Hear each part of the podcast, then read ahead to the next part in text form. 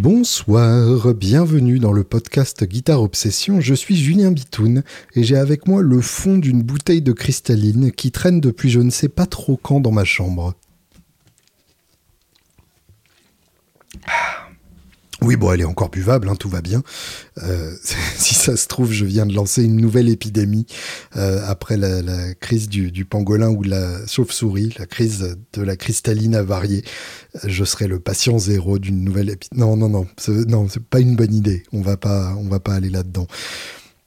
J'espère que tout va comme ça peut aller pour vous, pour euh, ceux qui écouteront ce podcast dans trois ans. Euh, nous sommes en plein confinement. Euh, nous sommes donc début avril 2020 et la moitié de la planète est dans sa maison.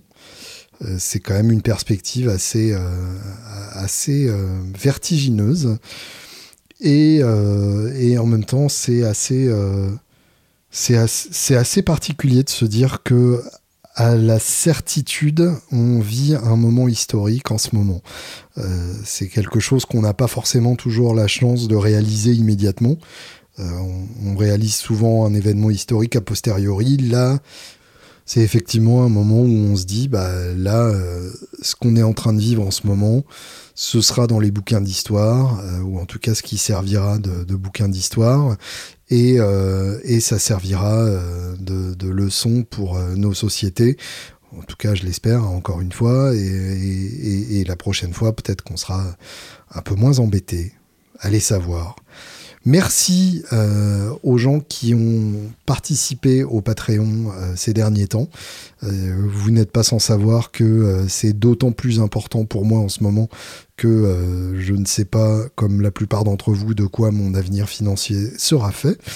Donc merci à Julien qui a rejoint l'équipe des Patreonneurs euh, et euh, que je remercie vraiment du fond du cœur parce qu'en plus on a toujours eu des, des échanges intéressants tous les deux. Et merci à Jérôme Pinatel. Alors là, pour le coup, euh, je voulais vous parler un tout petit peu de Jérôme parce que euh, il, le mérite très largement. Euh, Jérôme Pinatel qui a contribué à ce podcast par virement, puisque, comme certains d'entre vous, il ne tient pas particulièrement à avoir le côté mensualisé de, Patreon, ce que je conçois tout à fait. Donc si jamais c'est quelque chose qui vous titille, ou en tout cas que vous avez envie de faire, parce que vous estimez qu'écouter ce podcast euh, mérite euh, une compensation pécuniaire quelconque de votre part, eh bien n'hésitez pas à me contacter. Euh, je me ferai un plaisir de vous donner mon PayPal ou mon RIB ou l'accès total à tous mes comptes bancaires de manière évidemment à ce que vous puissiez faire des virements dessus. Jérôme Pinatel, donc, pour ceux à qui euh, ce patronyme ne dit rien, n'est autre que l'homme derrière The Capelle. Euh, The Capel, donc la, chapelle, la capella, c'est euh, cette série de posters de guitare qu'il a lancé il y a très peu de temps, et en fait, je l'ai connu par l'intermédiaire de la chaîne Guitare, qui a fait, qui, qui, a mis son travail en avant, et je, crois qu'il faisait partie de la communauté backstage, tout simplement. Et donc, pour euh, vous la faire courte, c'est un homme qui reproduit des guitares en dessin vectoriel. Le dessin vectoriel étant donc un, style de dessin numérique qui permet donc de modifier, enfin de euh, de rendre le dessin en n'importe quelle taille, si j'ai bien compris le principe, et puis surtout euh, d'avoir un niveau de détail euh, qui rivalise avec les meilleures photos possibles.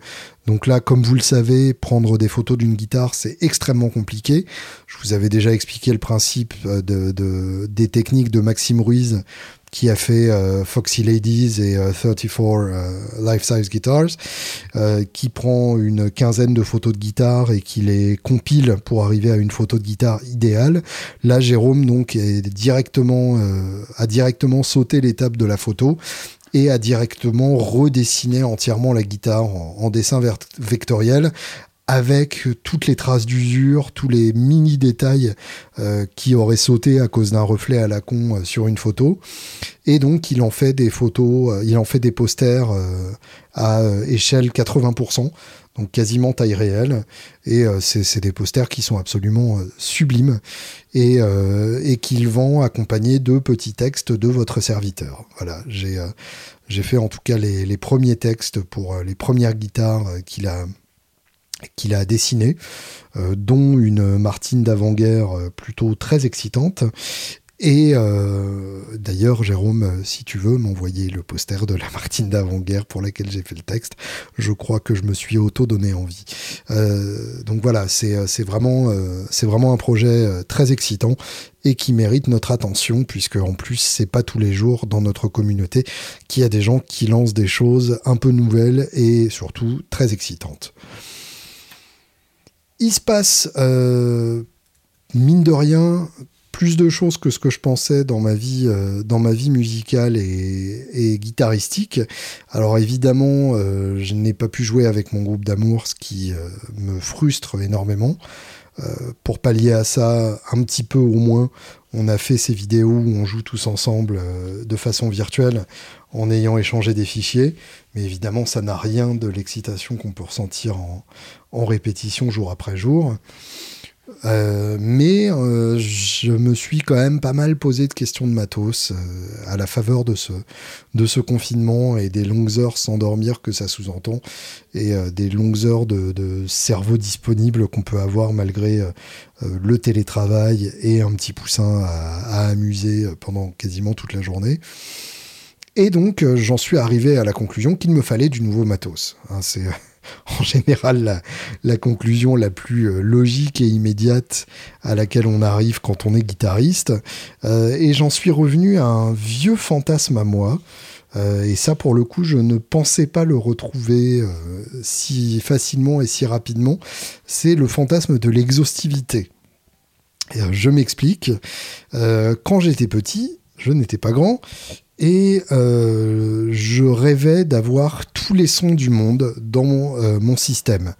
C'était donc euh, le milieu des années 90 et à l'époque, les, les, fabricants d'instruments vendaient plus que tout la polyvalence de leur matériel. C'était avant la nouvelle vague qui nous a fait comprendre que peut-être que finalement avoir un instrument pour chaque son, c'était à la fois plus excitant et surtout plus adapté que d'avoir un, instrument qui fasse tout à peu près mal. Euh, encore une fois, euh, n'oublions pas les mots immortels de, Molière qui disait qui trop embrasse mal étreint. Euh, et nous, bah, ce qu'on veut, c'est étreindre. Hein. c'est ça l'intérêt de, faire de la guitare, c'est pour étreindre. Et donc, et, donc dans les années 90, on avait ce fantasme d'avoir la guitare avec plein de positions donc à propos d'étreindre, plein de positions logiques. On avait donc euh, toutes ces super strates avec des sélecteurs 5 positions. Euh, moi, je rêvais d'une Vigier, évidemment, avec euh, ses trois micros, deux doubles simples et son switch 5 positions. Et vraiment, je me disais que une fois que j'aurai ma Vigier, je pourrais jouer absolument tout. Évidemment avec un Floyd Rose, puisque sinon on se limite si on n'a pas de Floyd Rose. Et puis, euh, et, puis après, euh, il y a eu donc euh, l'autre aspect, l'autre bout de la chaîne. J'avais un JMP1, donc le, le préampli Marshall programmable, avec donc une centaine de presets pour, pour avoir une centaine de sons différents. Alors sachant que le JMP1 avait quatre canaux, euh, en termes de diversité de sons, c'était évidemment extrêmement limité. Hein. C'est pas avec euh, une EQ 4 bandes qu'on allait avoir des modifications aussi drastiques qu'on peut en avoir à l'heure actuelle euh, avec le moindre logiciel de plugin avec 8 amplis virtuels. Et puis évidemment, il fallait avec ça un multi-effet le plus polyvalent possible. Euh, donc j'avais euh, le, je crois, le 507 et le 508 de chez Zoom. Alors c'était des petits multi-effets qui étaient des évolutions euh, du, 505. Alors vous avez sûrement connu le Zoom 505 et si vous ne l'avez pas connu, franchement, euh, vous n'avez pas eu d'enfance. Le Zoom 505 qui était à peu près aussi incontournable que la Game Boy euh, pendant ma jeunesse. et qui était donc un petit multi-effet avec des sons chimiques absolument infects, mais qui reste toujours une, une boîte un peu, un peu Madeleine de Proust pour moi et euh, qui avait notamment un pitch shifter avec lequel on pouvait avoir le son infect de, du solo de Honor of a Lonely Heart.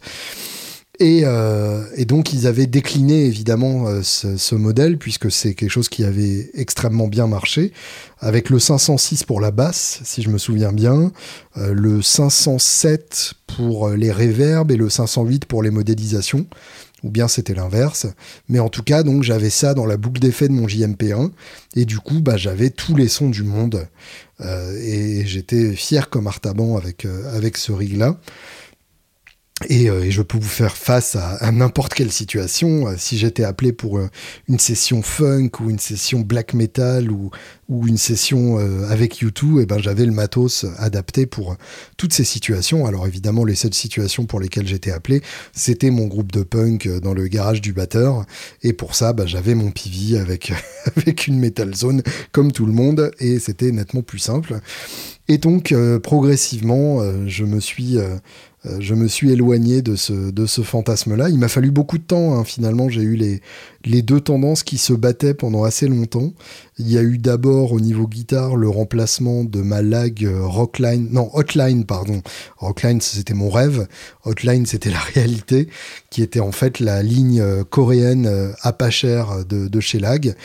Euh, et euh, que j'ai remplacé donc par une euh, The Heritage H140, donc la version mini Les Paul de chez The Heritage, qui était une grade vraiment excellente et que j'ai eu sur un coup de bol parce qu'un copain qui en avait cassé la tête voulait absolument une, une Les Paul de chez Gibson et que du coup il la vendait vraiment pas cher.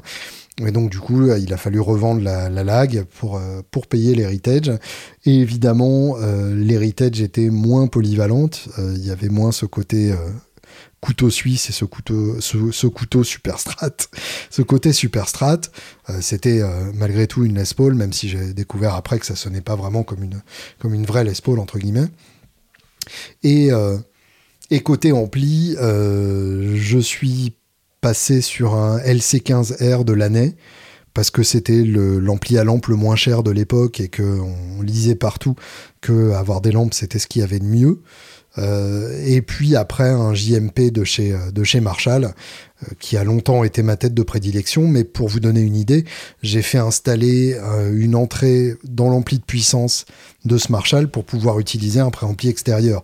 Parce que en parallèle de ça, j'avais échangé mon JMP1 contre un pod première génération, le tout premier, et que je trouvais ça tellement génial d'avoir les effets intégrés avec une quatorzaine ou une seizaine de, simulations d'ampli que je me disais qu'avec ça j'allais pouvoir faire face à tout. Alors évidemment, je l'ai ensuite échangé contre le pod XT quand il est sorti et qu'on s'est rendu compte que c'était encore mieux et ainsi de suite.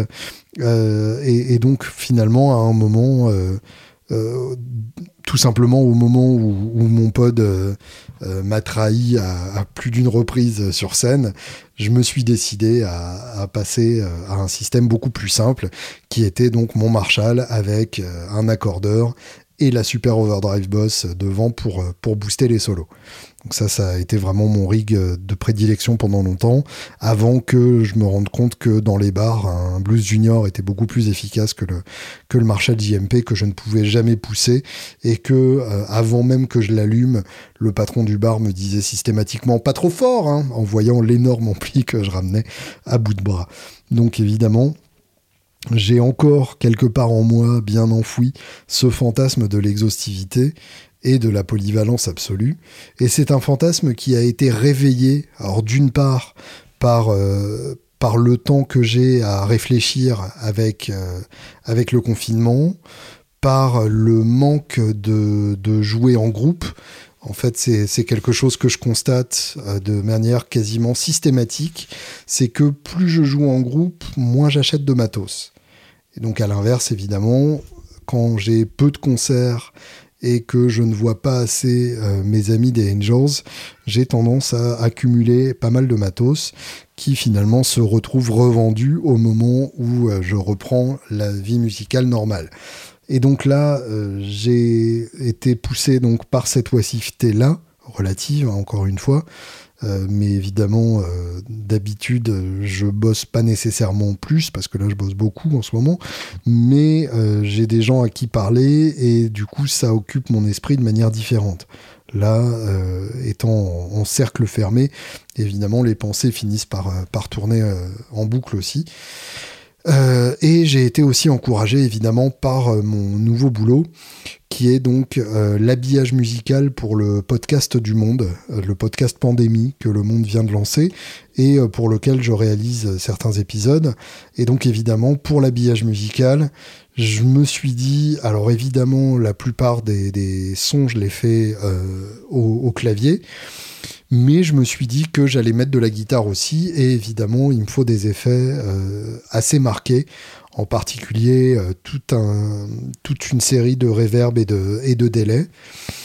Et, euh, et je me suis laissé aller à me dire que bah, finalement, un, bon multi-effet, ce serait quand même pas mal. J'ai encore un rack Pod Pro, qui est finalement toujours, toujours très intéressant quand il s'agit d'enregistrer facilement des, sons de guitare euh, largement crédibles et qui fait en tout cas un très beau son clair euh, qui peut être une base de clean pour, euh, pour s'enregistrer, quitte à cruncher avec d'autres pédales. Et bah, je me suis dit, il manque des effets un peu plus poussés parce que ceux du pod sont vraiment très, très basiques. Ceux du pod de cette époque-là, hein, les, générations de pod actuelles, sont hyper puissantes en termes d'effets. Et donc je me suis dit, qu'est-ce que c'est qui est bien comme multi-effet à l'heure actuelle, qui est suffisamment simple pour euh, un mec comme moi qui n'a aucune envie d'une interface façon accès fixe, euh, qui est euh, suffisamment varié dans les sons pour que ça puisse fonctionner dans les différents contextes d'habillage sonore dont je vais avoir besoin, et qui en même temps peut être pratique à utiliser sur scène parce que je me dis quand même peut-être dans les Angels, il y a un moment où je vais l'amener, sachant évidemment que connaissant mon passif dans le domaine, je vais probablement l'amener à trois répètes, et puis qu'au bout de trois répètes, je déciderai que c'est hyper chiant et que euh, finalement, euh, c'est pas plus mal d'avoir juste ma fuzz et mon accordeur. C'est comme ça que ça se terminera, je le sais bien, mais avec un peu de chance, je m'en servirai encore à la maison. Donc j'ai envisagé euh, le HX Effect que j'ai déjà eu, mais que je n'ai pas gardé tout simplement parce que sur scène, euh, j'avais le problème des deux rangées de boutons. Je m'explique, euh, les boutons du HX Effect, donc de Line 6, qui est en gros tous les effets de l'Helix sans les préamplis. en fait, les boutons sont répartis sur deux rangées. On a deux fois quatre boutons en haut et en bas. Et finalement, quand on chante en même temps, eh bien, c'est très difficile de gérer deux rangées de boutons. Euh, puisque, euh, en général, quand on, chante en même temps, on vise assez mal et on regarde assez peu. En tout cas, moi, je ferme beaucoup les yeux quand je chante et que je joue en même temps. Et, euh, et je galère souvent pour changer de son précisément juste avant le solo. C'est pour ça qu'une fuzz et un accordeur, c'est bien. Et même à la limite, c'est quand même encore dangereux, puisque pour les solos, quand je veux mettre de la fuzz, il arrive que je coupe carrément le son en enclenchant l'accordeur. Mais en tout cas, donc, deux rangées comme sur la Chix Effects, c'était trop compliqué pour moi. J'ai envisagé euh, des solutions plus extrêmes, comme euh, reprendre un camper euh, ou craquer pour un Helix en version rack. Et puis finalement, bah, je me suis dit que avec le avec le pod, euh, j'étais pas si mal loti que ça, et puis que de toute façon, pour, euh, pour jouer en groupe, c'était mort. Et là, je suis tombé donc sur la dernière nouveauté de TC Electronics. Euh, TC électronique au singulier. J'ai toujours eu tendance à, l'écrire au pluriel. Je ne sais pas pourquoi. Euh, si, tout simplement parce que je pense que si ça avait été une boîte américaine, ils l'auraient appelé Electronics, puisque c'est le domaine de l'électronique qui se dit Electronics. Mais vu qu'ils sont danois, ils ont décidé que ça se dirait TC électronique. Et euh, une nouveauté donc qui est tellement récente qu'il n'y a eu aucun test, euh, qui a très peu de, presse et de documentation là-dessus, mais qui est pour autant euh, une, une, nouveauté particulièrement excitante et qui a l'air quand même particulièrement bien branlée, qui s'appelle donc la Plethora X5. Alors on connaît les, les, effets TC électroniques, les plus récents, évidemment, la, série Tone Print. Donc il y a le délai flashback, la Reverb of Fame, qui sont vraiment les, les best-sellers de, les, de la série et que j'ai beaucoup, beaucoup utilisé, qui sont vraiment des pédales qui ont l'avantage d'avoir euh, peu de réglages parce que vraiment j'ai horreur des pédales avec plein de réglages, mais qui pour autant ont beaucoup de possibilités. D'une part parce qu'il y a plein de types de sons différents. En gros, euh, par exemple pour la reverb, on peut choisir euh, plate, hall, euh, spring et, et, 6 ou 8 reverbs différentes. Et puis il y a la possibilité de rajouter ce qu'ils appellent le tone print, qui est donc un preset programmé par un artiste endorsé TC électronique. Donc les artistes endorsés TC électronique, il y en a énormément. Euh, il y a Bumblefoot évidemment, euh, qui est mon copain, donc j'écoute ses sons. Euh, mais il y a aussi Andy Summers, il y a le mec de Mastodon, enfin il y a Devin Townsend, Steve Vai, enfin il y a plein d'artistes différents qui ont fait des, des tone print et qui en gros, eux, ont eu accès à plein de réglages qu'on ne verra jamais, à part en allant dans, dans l'application en profondeur et ont conçu des sons donc qu'on n'aurait pas pu accéder avec les réglages traditionnels, ce qui est une manière en fait d'avoir directement les sons intéressants qu'on peut avoir avec les, les réglages avancés. Euh, ce que je veux dire, c'est que par exemple, quand on va dans les réglages avancés et complexes d'un accès fixe, c'est parce qu'on attend un son qu'on peut pas avoir euh, immédiatement avec les réglages simples, mais on est obligé de passer par des dizaines de mauvais sons en tâtonnant avec les réglages pour arriver à ce qu'on attendait exactement. Là, pour le coup, on a des suggestions de la part d'artistes qui jouent vraiment dans la vraie vie et euh, qui ont considéré que ces sons-là étaient utilisables et intéressants pour, euh, pour nous autres. Et je trouve que c'est une approche euh, plutôt, plutôt très chouette de, partage de presets avec des, des artistes professionnels. Pour moi, c'est c'est un truc que je trouve assez, assez excitant. Et donc, ils ont décliné évidemment leur série Tone Print. Il y a eu les variations sur leur délai. Alors le flashback x4, euh, qui est tout simplement euh, la possibilité d'avoir quatre presets différents du flashback directement accessibles au pied. Ils ont fait la même chose avec le Hall of Fame et ils ont fait le flashback Triple Crown, euh, la triple couronne, qui pour moi est, beaucoup plus intéressant, je trouve, en termes de, de possibilités de création, puisque c'est trois presets du flashback en simultané. Donc ça veut dire trois reverbs euh, parallèles euh, qui peuvent être euh, tout activés en même temps. Et du coup, donc forcément, donner, des délais dans des délais qui se superposent, qui se répondent. Donc quelque chose de vraiment, de vraiment passionnant. Enfin moi, c'est vraiment quelque chose que, j'aime beaucoup en termes créatifs. Et donc là, ils ont poussé la logique beaucoup, beaucoup plus loin avec le pléthora X5, c'est qu'on a donc 5 emplacements et qu'on peut mettre le tone print qu'on veut dedans. C'est-à-dire qu'on peut choisir si on a une reverb, un délai, euh, un flanger, un chorus, un tremolo, un vibrato.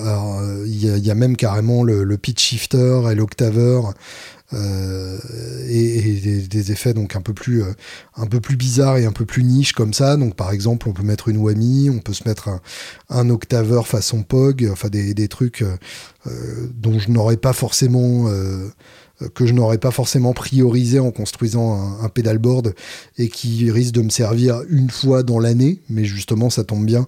Si j'en ai besoin une fois dans l'année, bah, je les aurai là-dessus et euh, on peut assigner donc euh, chacun des cinq emplacements à un de ces effets-là et les utiliser évidemment simultanément.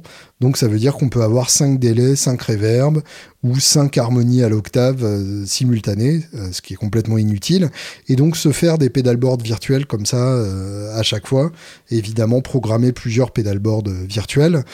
le gros avantage en plus de leur de, leur euh, visuel et de, la conception physique du pléthora x5, c'est que tout est sur une seule rangée. Donc là, euh, live, normalement, je devrais pas être trop emmerdé et je devrais pas avoir trop de risque d'aller chercher mes presets. Et en plus de ça, ils ont intégré une boucle d'effet qui peut être assignée à un des emplacements. Autrement dit, donc, on sacrifie un effet, on n'en aura plus que 4, mais il y a un des foot switch qui du coup sert à activer l'effet qui est branché dans la boucle d'effet. Donc vous me voyez venir, évidemment je vais sans doute y mettre une fuzz et ça me permettra de ne pas avoir à chercher ma fuzz euh, quand, je veux l'activer, elle sera directement euh, en premier emplacement sur le pédalboard virtuel du, Plethora x5. Donc voilà, donc euh, j'ai craqué et, j'ai hâte de recevoir ce, machin-là. J'espère que c'est aussi bien que j'imagine que ce sera. étant donné les, capacités de, programmation et les capacités sonores euh, que j'ai attribué jusque-là à TC électronique, je me fais pas franchement de soucis.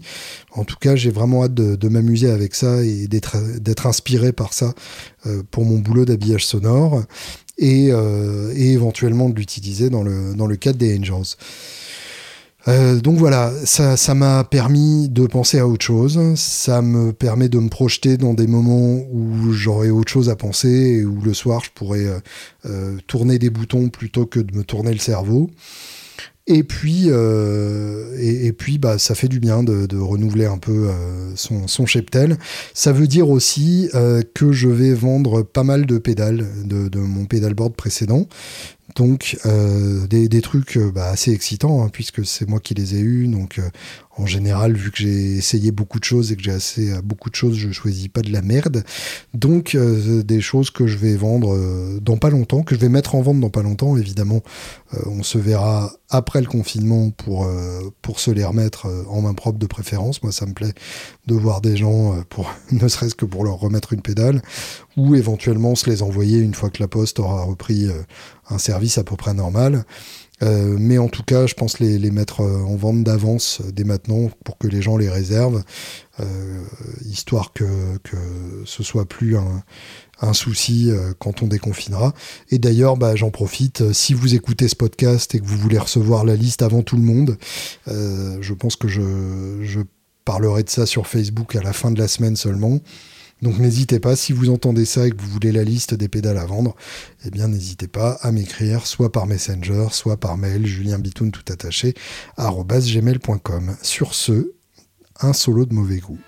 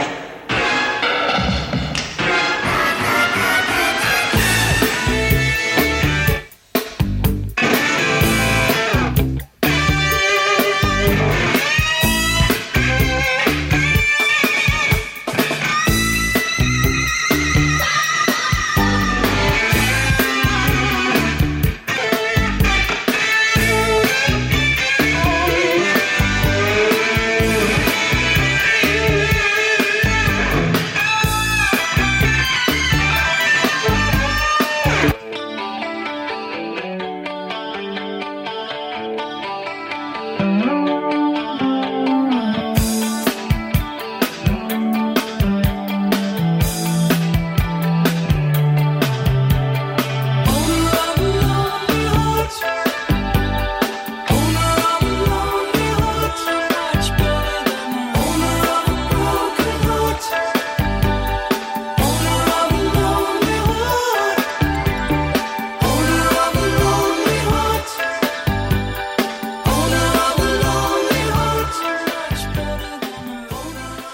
à cet achat compulsif, donc, je me suis posé la question euh, de comment euh, nos amis guitaristes géraient cette, cette crise et ce confinement. Effectivement, il s'avère que je ne suis pas le seul à avoir des envies de matos euh, que, que, je choisis d'assouvir sauvagement. C'est d'ailleurs ces, confessions de la part d'amis guitaristes qui m'ont poussé à craquer pour, euh, le pléthora x5 et je me suis dit bah oui les autres le font alors pourquoi par moi? Attendez-moi je vous rejoins et euh, bah, je ne regrette rien, rien de rien. Euh, typiquement, donc David Alexandre, mon ami harmoniciste avec qui on a fait des, vidéos en duo virtuel, vient de se craquer une carte son pour enregistrer. Donc euh, voilà, il avait, besoin de ça. Et euh, un, autre ami qui m'est très cher euh, s'est craqué aussi une Focusrite Scarlett, donc exactement la même. Comme quoi, je pense que le, confinement aura été très favorable pour, le chiffre d'affaires de Focusrite. Et euh, tout simplement, lui l'a fait justement pour faire des, clips vidéo euh, collectifs avec son groupe, comme on fait avec les, Angels, euh, pour jouer avec d'autres gens de façon confinée, ce qui n'est jamais facile. Et lui, s'est carrément craqué une magnifique Martine, la triple 0 C Junior 10E, donc une une la, série junior, donc on avait eu la Dreadnought junior, et là donc c'est un format euh, OM, donc un format auditorium, mais euh, en version mini et avec un cutaway, donc c'est mignon comme tout, et évidemment ça se rentre un peu plus facilement dans un coffre de voiture que euh, qu'une qu'une dreadnought normale. Et euh, donc je lui ai demandé de, m'expliquer un peu ce qui avait motivé euh, cet achat. Il faut savoir que lui euh, a eu le, Covid et en a eu une forme un peu, je dis un peu parce que ça me fait peur de, dire les choses comme elles le sont, on a eu une forme plutôt violente et, et passé par des moments pas drôle. Et euh, donc il m'a écrit, euh, je me permets de le citer, je pense que la perspective de me dire que je l'utiliserai, la Martine, donc lorsque tout ça sera derrière moi, a beaucoup joué, surtout après avoir galéré pendant près de deux semaines avec la maladie, après m'être vu partir avec les pompiers et potentiellement ne pas revenir. J'ai le sentiment que l'achat de cet instrument va au-delà de la crise de gaz. C'était pour moi un soulagement de me dire que j'étais passé à travers et qu'en ma qualité de survivant, entre guillemets, il était normal que je me fasse un cadeau pour fêter ça et envisager l'après de manière heureuse.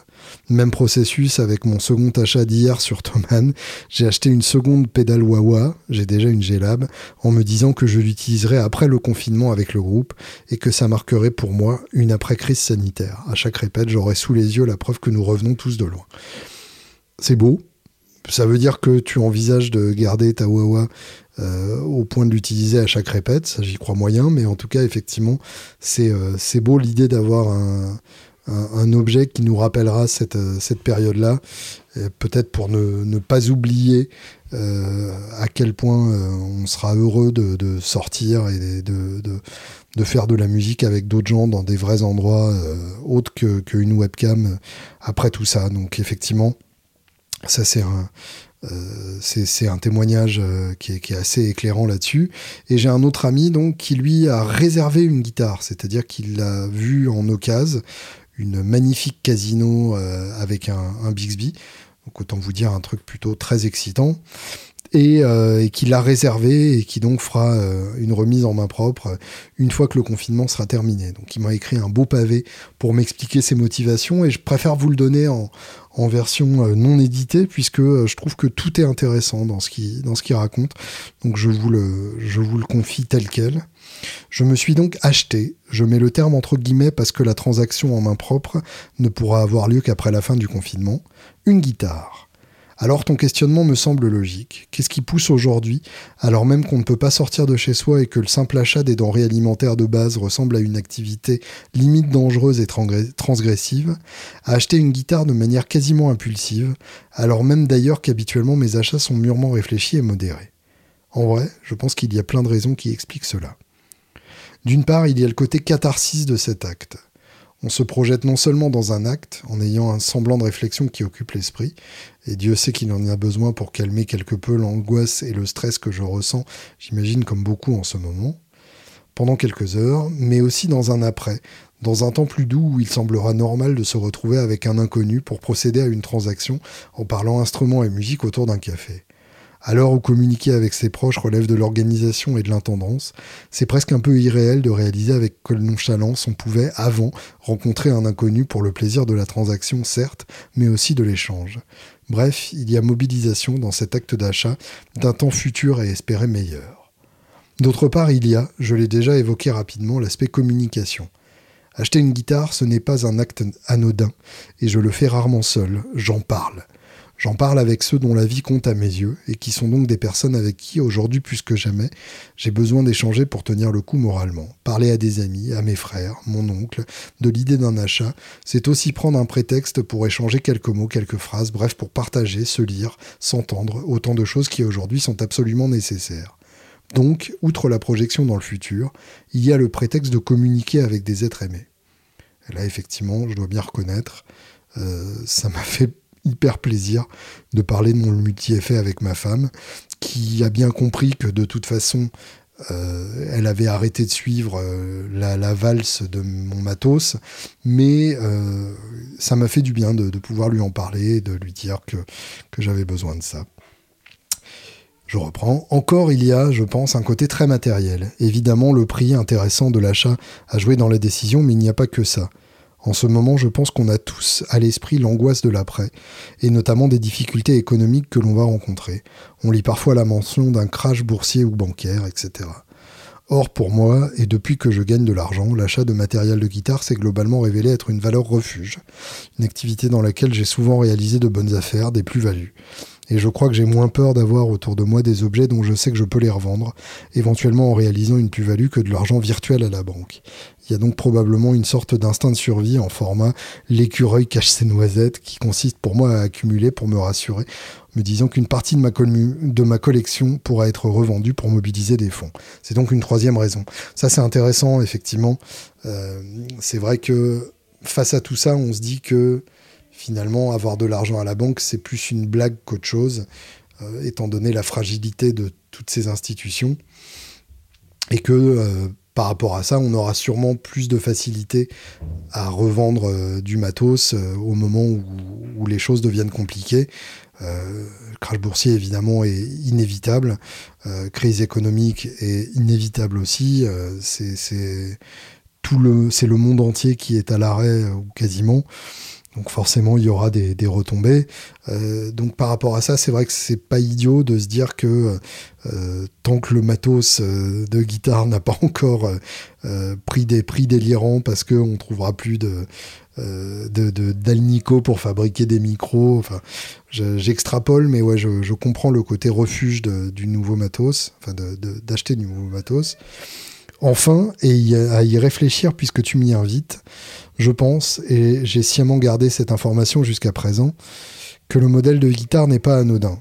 C'est une Epiphone Casino Sunburst avec Bixby. pourquoi cette information est-elle pertinente? Déjà parce que la Casino, c'est un modèle dont je rêve depuis longtemps, depuis que je suis gosse, que je n'ai jamais eu, bien que j'en ai fait acheter une à mon oncle, ce qui me permet de me réconcilier, ce qui permet de réconcilier mon présent avec non seulement mon avenir, en me projetant, mais aussi avec mon passé, en réalisant un fantasme de gosse. Ensuite, parce que c'est, pour moi, la guitare des Beatles, le point commun entre Paul, d'ailleurs celle que j'achète ressemble beaucoup, avec ses caractéristiques à celle de Paul, George et John. Effectivement, la Casino, c'est la seule guitare que les trois ont eue. Euh, il y a eu euh, la, Strat euh, Sonic Blue que Lennon et Harrison ont eu, mais McCartney l'avait pas. La Casino, c'est la seule guitare que les trois Beatles ont eu, et c'est quasiment en cumulé celle qu'ils ont le plus utilisée. Je dis, quasiment, mais c'est pas vrai, c'est vraiment celle qu'ils ont le plus utilisée, puisque Lennon l'a utilisée pendant toute sa carrière solo, et que McCartney l'utilise encore à l'heure actuelle.